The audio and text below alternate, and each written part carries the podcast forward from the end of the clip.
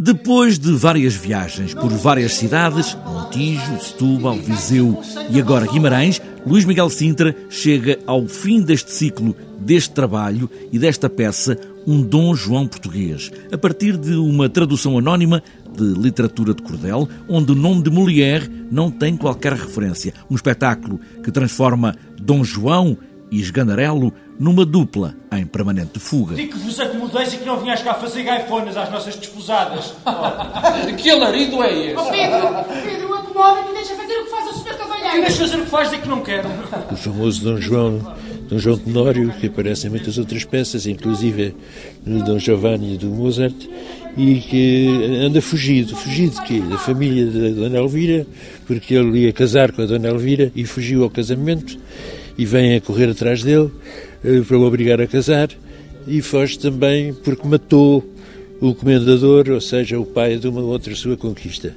E, portanto, é foge com o criado e andam de terra em terra e são diferentes episódios o que a gente vê de- desse, dessa viagem. As muitas histórias, os trocar de olhares com outras donzelas ou moças das terras por onde vai esta dupla, Dom João e o criado Esganarelo, um pouco como o próprio encenador que vai contando outras histórias com outras pessoas noutros locais, numa época esta em que nós próprios sentimos na pele o que se está a passar agora, como no tempo deste Dom João. Uma reação contra certas coisas, muitas coisas da nossa organização política, da nossa, da nossa tradição, de hábitos de convívio, etc., que a gente acha que, acha que já não funciona como nós funcionamos. Portanto, há qualquer coisa que, está, que é falsa naquilo.